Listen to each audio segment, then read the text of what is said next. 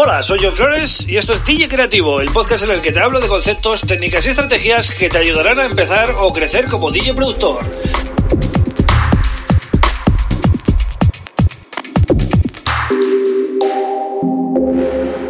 Hola, bienvenido, bienvenida a DJ Creativo. Mi nombre es John Flores y este es el episodio número 91. Bien, comenzamos semana hoy lunes con un tema muy apasionante como es la mezcla de, bueno, la mezcla de audio, ¿no? La mezcla de nuestro tema. Y una de las técnicas más importantes a la hora de mezclar es panear bien los sonidos, es decir, poner cada sonido en su sitio. Esto, mm, básicamente explicado así en plan fácil, es poner los sonidos a izquierda, derecha o centro.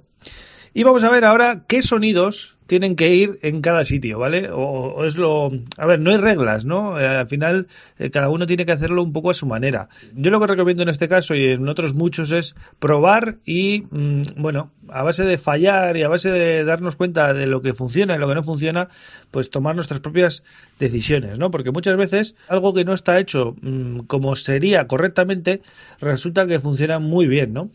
Entonces, bueno, yo básicamente os voy a dar unas pautas para que os guiéis si esto del paneo, del panning o la panoramización, palabra complicada que decimos aquí en España, pues os eh, suena a nuevo, ¿no? Y no tenéis mucha práctica con, con, esto, ¿no?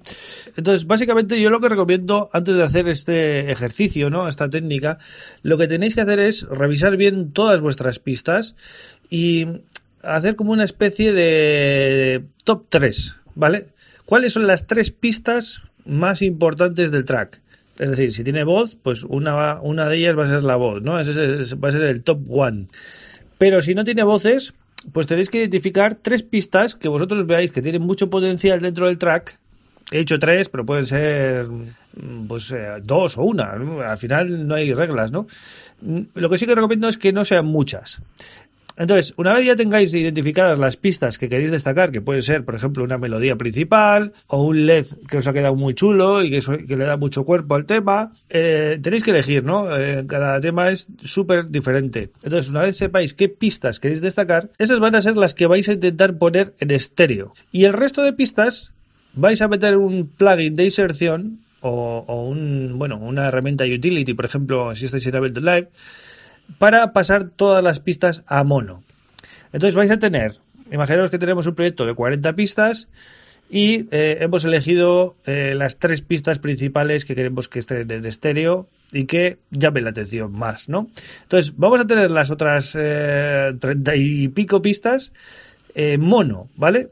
y lo que vamos a hacer es distribuirlas en el centro, izquierda y derecha. Entonces, de esta manera vamos a ir colocando los sonidos distribuidos equilibradamente, es decir, no podemos meter muchos sonidos en la izquierda y pocos en la derecha. Tendremos que ir haciendo un balance, ¿no?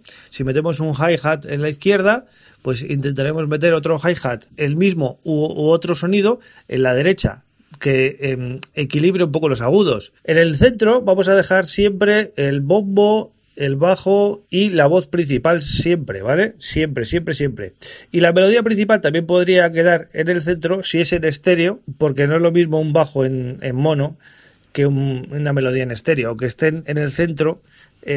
al final, como la melodía está abierta y el bajo no, y, trabajan en diferentes frecuencias, pues no se molestan. Pero en los paneos, en la izquierda y derecha, tenéis que tener mucho cuidado de equilibrar bien. ¿Cómo sabemos si estamos equilibrando izquierda y derecha? Pues tenéis que ir a los medidores del máster y lógicamente si hay un hay un desfase no o hay eh, veis que uno la izquierda por ejemplo sube hasta menos 3 y la derecha hasta menos 5 pues lógicamente es que hay muchos más sonidos en la izquierda que en la derecha entonces tendréis que ir compensando Luego, no solo es poner a izquierda a derecha, sino que tenéis que darle un valor. Es decir, no es lo mismo izquierda a tope, que izquierda a la mitad, que izquierda un cuarto, que izquierda tres cuartos. Por eso hay un valor de left y otro valor de right, ¿no? Por ahí podéis poner un sonido, por ejemplo, en left 15, eh, otro en left 30, otro en left 45 y así dando un espacio a cada sonido, ¿no? Y lo mismo en la derecha. Entonces, hay sonidos que son muy agradecidos cuando los abres, ¿vale? Por ejemplo, los hi-hats, si les dais un valor, eh, por ejemplo, si lo ponéis en la izquierda a L50, por ejemplo,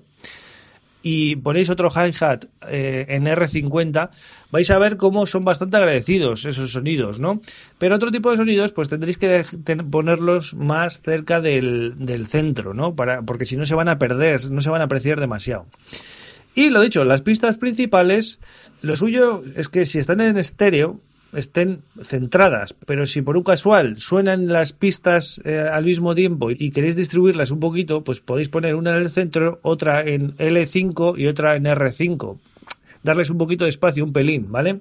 Entonces ya os digo, aquí no hay reglas, no, no os puedo decir, mira, ponéis las percusiones aquí y allá, no, tenéis que probar, ¿vale? A izquierda, derecha. Lo que sí que os recomiendo es que hagáis ese análisis inicial, ¿no? De qué pistas queréis poner en estéreo, cuáles queréis poner en mono, y una vez tengáis eso, hagáis un esquema, incluso, mm, mira, yo al principio sí que lo hacía, me hacía un esquema con un papel con, y con un boli, ¿vale? En el cual ponía el centro y luego izquierda y derecha. Iba poniendo qué sonidos iba a poner a la izquierda, qué sonidos iba a poner a la derecha y cuáles iban a ir en el centro. Es un ejercicio que os recomiendo que hagáis para empezar, ¿vale? Para que, para que tengáis claro qué es lo que estáis haciendo y cómo vais a distribuir todo, ¿no? Una vez que hagáis todo el trabajo este eh, y hagáis y ya tengáis todo paneado y, y esté todo ok, lo que tenéis que hacer es probar a escuchar el tema en mono. ¿Vale?